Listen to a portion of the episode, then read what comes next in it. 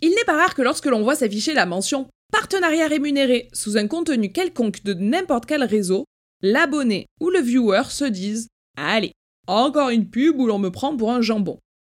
Alors oui, certains ont la fâcheuse tendance à voir leur audience comme un étalage de jambon de Bayonne, mais nous sommes avec Lucas et une majorité d'autres créateurs de contenu la preuve que non, ce n'est pas le cas de tous. Pour notre part, nous sommes particulièrement méticuleux en ce qui concerne le choix de nos collaborateurs, et cela depuis toujours. C'est d'ailleurs ce qui explique qu'après plus de 8 ans sur les réseaux, des centaines de milliers d'abonnés à notre actif et des millions de vues sur nos contenus, nous ne travaillons qu'avec une petite dizaine de partenaires triés sur le volet. Explorons ensemble l'envers de cet univers parfois méconnu. Ici Mathilde de Dance et vous écoutez Radio Mama.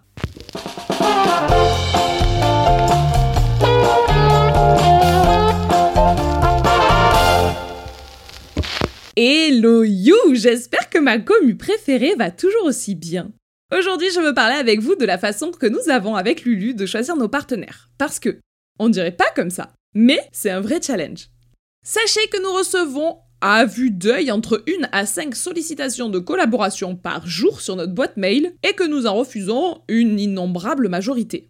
Je trouvais ça important de vous expliquer en détail et surtout en toute transparence notre démarche adoptée au fil des ans Petit disclaimer avant même de commencer, je vais dire beaucoup je dans cet épisode. Vous savez, vous avez l'habitude, Mathilde qui parle de Mathilde sur Radio Mama, on ne s'en lasse pas. Mais je sens d'avance que le jeu va être un petit peu trop rapide à sortir. Pourtant, sachez que toutes les décisions se prennent toujours à deux sur Dance With Je ne suis jamais seule, je suis toujours avec Lucas. Si Lucas et moi sommes d'accord, on fonce tout chousse. Par contre, s'il y en a un des deux qui émet une réserve, même si l'autre est chaud bouillant, eh bien on n'y va pas.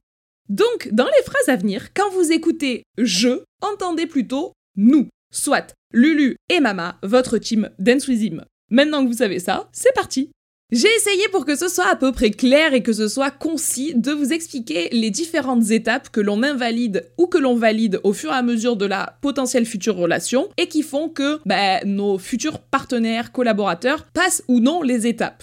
La toute première étape, c'est généralement un contact par mail. C'est vraiment comme ça que l'on fonctionne la plupart du temps. On reçoit un mail d'un collaborateur, enfin plutôt d'une personne qui souhaiterait être notre collaborateur. Et là, avec Lucas, on commence par étudier cette toute nouvelle proposition. Alors sachez qu'ici déjà, il y a des barrières à l'entrée. Il y a certains mails que l'on supprime sans même y répondre parce que clairement, c'est presque un manque de respect pour la profession et bon, bah, go laisser tomber quoi. Quels sont donc ces mails que l'on supprime sans même y répondre? Eh bien, ça va être en partie ceux où il n'y a aucun rapport avec notre contenu.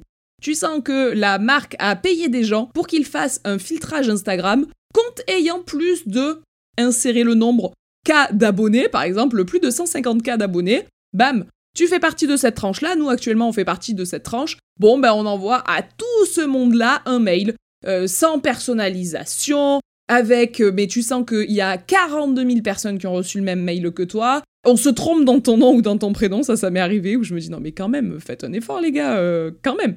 Et toutes les personnes qui sont sélectionnées comme ça, compte Instagram ayant plus de 150 000 abonnés, bam, j'envoie un mail, eh bien alors, il y a une campagne de mailing énorme qui est envoyée. Bon ben nous, ça déjà, c'est un premier tri, on répond même pas. Ils n'ont même pas la décence de faire un minimum de recherche sur ce qu'on vaut. Tout ce qui compte pour eux, c'est qu'on ait un certain nombre d'abonnés. Bon, ben nous, on perd même pas de temps à leur répondre. À savoir que ça, c'est vraiment une majorité des mails qu'on reçoit. Et généralement, ce que l'on reçoit là, c'est des propositions pour du blanchissement dentaire, des trucs pour faire des boucles, des compléments de repas. Vous voyez tout ce genre de contenu qui est mis en avant par les euh, influenceurs, comme on les appelle de plus en plus, sur Snapchat principalement, y compris des gens issus de la télé-réalité. Eh bien voilà, c'est vraiment du contenu qui nous est envoyé comme ça, que nous on supprime alors qu'on n'a même pas encore répondu, et où eux, au contraire, ils se frottent les mains genre « Ouh, ouais, c'est exactement le contenu que je veux mettre en avant ».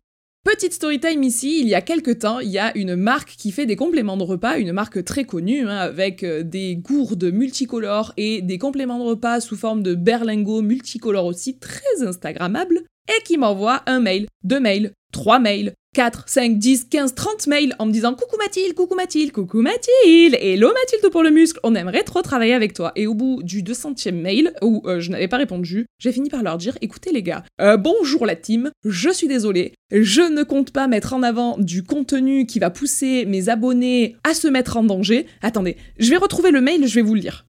Ok, j'ai trouvé, j'ai trouvé. Après quelques minutes de recherche dans mes euh, messages envoyés, je retrouve. Donc c'est un message qui date du 8 juin et où je réponds à une proposition. Euh, je reviens vers toi concernant ma proposition de partenariat. Est-ce que cela te tenterait? Donc c'était leur 42e relance et où je réponds Bonjour, je ne souhaite pas encourager ma communauté à opter pour des substituts de repas. Pour ma part, cela m'a mené tout droit sur le chemin des TCA.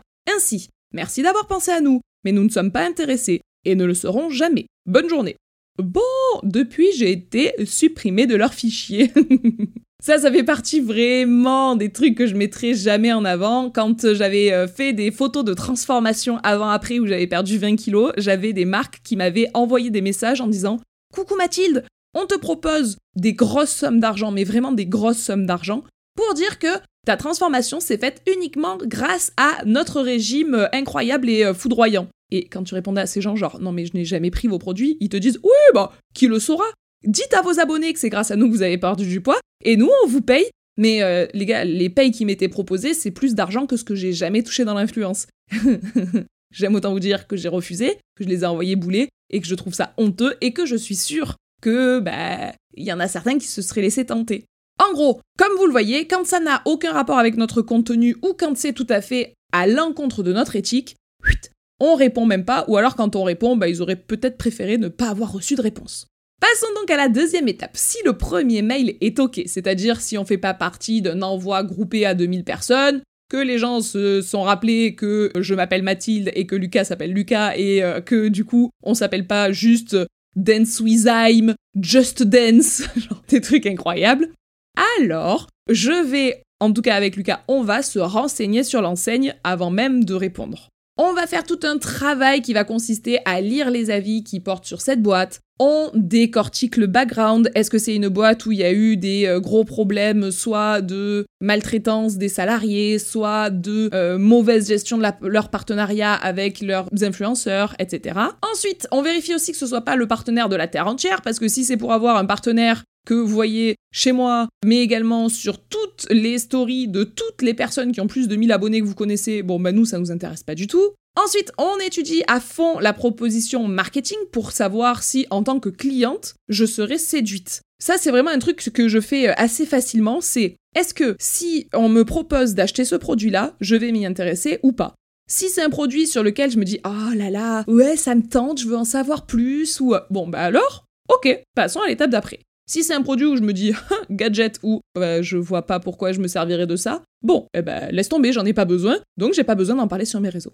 Dans ces cas-là, si on n'est pas OK avec tous ces points, alors on fait une réponse de courtoisie. Vous voyez la différence avec les mails de tout à l'heure où on répond même pas Là, on fait une réponse de courtoisie où on ferme même pas vraiment les portes pour l'avenir. On leur dit, bah, écoutez, pour l'instant, on n'est pas intéressé pour telle, telle, telle et telle raison. Mais si ça, ça change ou si nous-mêmes on change, on n'hésiterait pas à vous recontacter.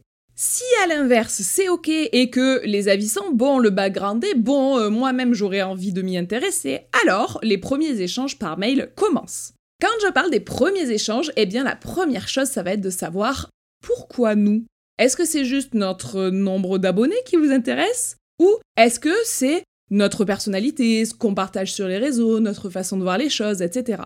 Ça, c'est vraiment important pour nous parce que bah, on a la chance d'aujourd'hui faire partie des grosses communautés équestres et euh, je vais pas faire de la fausse modestie. Et du coup, bah, il y a des fois où il y a des marques qui viennent tout juste de popper dans le milieu et ils regardent juste le nombre qu'on a et ils prennent le temps de personnaliser leur mail qu'ils envoient aux 3-4 plus gros, mais sans trop savoir qui t'es, ce que t'es, ce que t'aimes, etc. Bon, ben ça, je trouve ça un petit peu dommage, et moi, j'aime travailler sur le long terme avec des partenaires, et qui dit travailler sur le long terme, dit des partenaires qui sont persuadés que ce que tu fais est bien, persuadés que ce que tu fais est intelligent, enfin bon bref, voilà, et des, gens qui, sont d'accord avec ta façon de te positionner, qui sont d'accord avec ta façon de parler, etc. Ça, je vous dis la vérité, tu t'en rends compte très très très vite. Hein. Il suffit d'échanger deux trois phrases avec la personne et tu sais si euh, ils sont au courant de ton actualité ou pas du tout. Après, je dis pas, il faut pas que ce soit une marque qui euh, puisse réciter la main sur le cœur par cœur toutes les stories que j'ai fait depuis les dix dernières années, évidemment pas. Mais si c'est euh, des marques qui savent même pas si j'ai un cheval, deux chevaux, 42, etc., euh, s'il y a moyen que ça bloque un peu quoi. En gros, on demande aux marques de se renseigner un petit peu sur nous, tout comme on se renseigne un petit peu sur eux, et pour moi, bah, c'est la moindre des choses. Une fois que ce point-là est validé, alors on va creuser pour comprendre un petit peu mieux qu'est-ce qu'est le partenariat qu'ils envisagent pour la suite? Est-ce qu'ils veulent du one-shot, c'est-à-dire travailler ensemble sur, par exemple, faire un réel pour Instagram et puis ciao, salut la compagnie? Je vous avoue que ça, moi je suis pas la plus fan, une fois de temps en temps pourquoi pas? Il y a certains produits pour lesquels, bon ben faire plus que juste un réel, ça n'a pas d'intérêt. D'ailleurs, il y a pas longtemps, je vous ai sorti des contenus où il y a un réel qui va sortir sur la marque, peut-être deux, mais ça sert à rien que je vous en fasse 42 milliards de stories, 10 réels, 3 TikTok, 6 vidéos YouTube. Enfin bon, une fois que t'as fait tes deux réels, tout le monde a compris. Donc je reprends savoir si c'est juste un petit one-shot, un réel, une story, ou si c'est du partenariat sur le long terme, et clairement moi c'est ce que je préfère. Moi je préfère travailler avec quatre partenaires toute l'année en mode carte blanche, vous parlez de nous comme vous voulez et euh, on gère ça ensemble, et là je me régale, plutôt que de cumuler les opérations en one-shot. Mais bon, ça c'est juste une histoire de goût, hein, j'ai envie de dire. Une fois que l'on comprend un petit peu mieux quel type de partenariat ils envisagent et donc que l'on cerne mieux leurs demandes, on leur rappelle, et là, c'est un moment où on perd une partie de l'effectif, que notre contenu est payant. Et oui, messieurs, dames, rassembler une communauté de gens qui vous fait confiance, créer du contenu gratuitement sur les réseaux au quotidien depuis 8 ans, et surtout prendre le temps de tester, mais j'y reviendrai par la suite, tout ce qui nous est envoyé avant d'en parler, eh bien ça a un coût. Donc, on leur rappelle que notre contenu est payant et on leur envoie nos tarifs qui sont classés et qui évoluent tous les ans et qui apparaissent sous forme de Media Kit, Media Kit dans lequel on va mettre combien coûte une story Instagram, combien coûte une vidéo YouTube, que ce soit une incrustation d'une minute ou une vidéo 100% dédiée, évidemment c'est pas le même tarif. Bref, donner tes tarifs comme tu le ferais pour n'importe quoi. Vous allez à la boulangerie, vous demandez une baguette, vous vous attendez à payer. Bon, eh bien il y a des marques qui se disent Bon, je vais aller chez Mathilde et puis bon, bah, elle va parler de nous gratuitement du matin au soir. Mais non, les gars, pas du tout. Ce qui est assez drôle, c'est que, eh bien, ça fait disparaître pas mal d'annonceurs. Écoutez, c'est une façon aussi de faire le tri. Si c'est des gens qui ne sont pas prêts à payer pour avoir un contenu de qualité, bah c'est pas grave, c'est que de toute façon on n'était pas sur les mêmes longueurs d'onde et donc on ne pouvait pas travailler ensemble. Si tous ces points-là sont au vert, alors on passe à la suite et à l'étape d'après. Mais comprenez bien que déjà ici, on ne garde plus qu'un mail sur 100 de tout ce que l'on a reçu. La suite, elle est généralement assez simple, c'est de caler un call. Donc qu'est-ce qu'un call? C'est tout simplement un appel, hein, généralement, un, comment on appelle ça? Un appel en visio pour être sûr que les personnes en face m'inspirent. Ici, on fait toujours un call juste moi avec les futures personnes avec qui on va travailler. Puisque je suis la naïve du couple. Entre Lucas et moi, s'il y en a une des deux qui croit que la Terre entière est un bisounours, c'est bien moi. Donc, je commence toujours par parler avec les personnes seules et à discuter avec euh, les futurs potentiels collaborateurs de ce qu'ils font, ce qu'ils ont à nous apporter, ce qu'on a à leur apporter, notre vision de l'équitation, notre vision de l'écologie quand il s'agit euh, soit de textiles, soit de euh, produits de soins. Bref, parler de tout ça, prendre le temps de faire connaissance comme si on se croisait en vrai. C'est vraiment méga important pour moi que de mettre un visage derrière une marque. Je peux vous parler jusqu'à demain de, euh, bah, pour ne citer que Michel Vaillant, par exemple,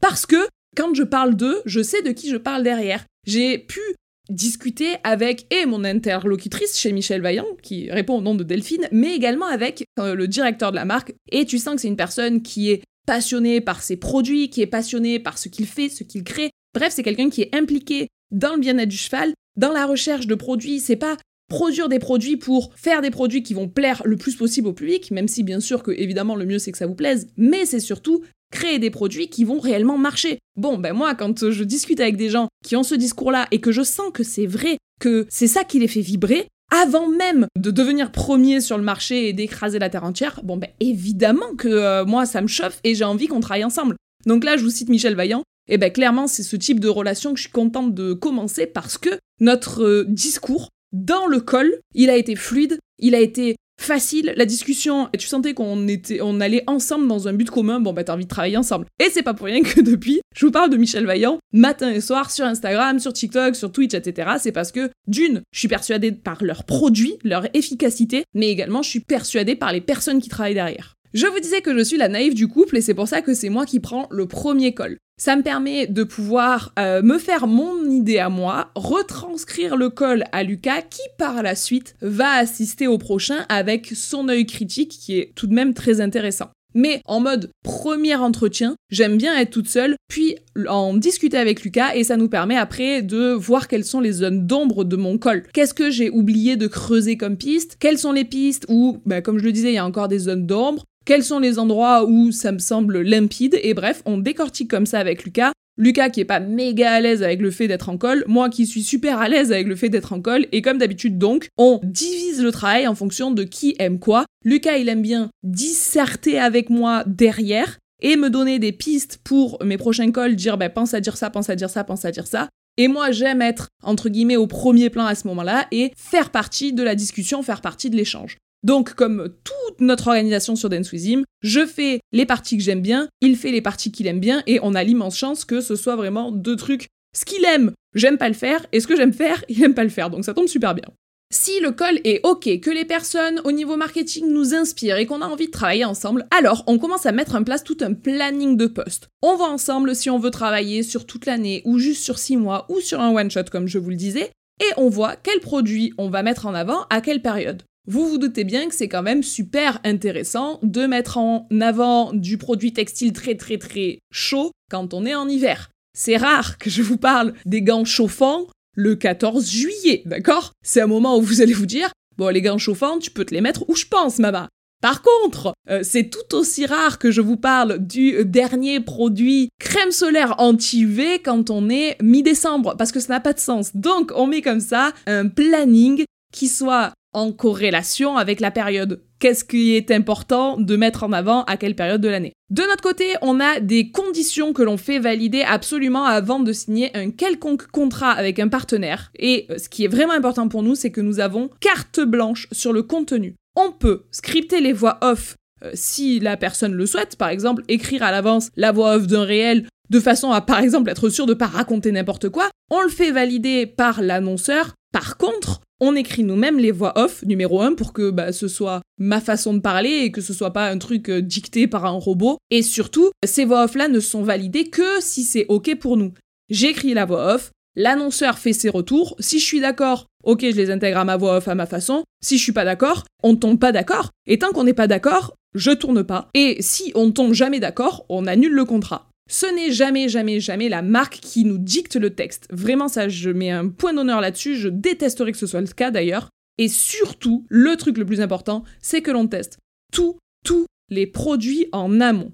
Ça, ça fait partie de nos CGV. CGV égale conditions générales de vente. On a inscrit et on fait signer à nos annonceurs que nous avons obligatoirement un temps imparti pour faire de vrais tests sur tous les produits dont on va parler. Les temps et conditions de test sont évidemment différents s'il s'agit de produits textiles ou de produits de soins, mais je vais encore vous citer Michel Vaillant, mais par exemple, au moment où je vous tourne ce podcast, on est début mai, eh bien, j'ai déjà reçu les produits dont je vais vous parler cet été. Parce que ça me laisse mai, juin, début juillet, donc deux mois et demi pour tester tous les produits de la gamme. Et donc, en deux mois et demi, j'ai le temps de mettre fait un avis mettre en avant ce que j'aime, faire mes retours à Michel Vaillant s'il y en a que j'aime moins, et vous mettre en avant réellement ce que j'aime, pourquoi, et puis avoir un vrai retour qualitatif de pas juste ah ben alors ils ont un shampoing, ah ben il sent bon, mais j'en sais pas plus. Ça c'est top pour un unboxing. Bon, ben ça va bien 5 minutes les unboxings, mais après il faut des retours un petit peu plus qualitatifs, en tout cas d'après moi eh bien j'aime bien tester leurs produits et vous dire ce produit-là je l'ai adoré parce que en termes de, je sais pas moi, récupération après l'effort, quand je le pose sur les tendons, je vois une réelle différence à J plus 5, J plus 7, J plus 15, etc. Bon, ben je peux pas vous parler d'une différence à J plus 15 si j'ai pas pris au moins 15 jours de test de mon produit avant de vous en parler, vous voyez ce que je veux dire?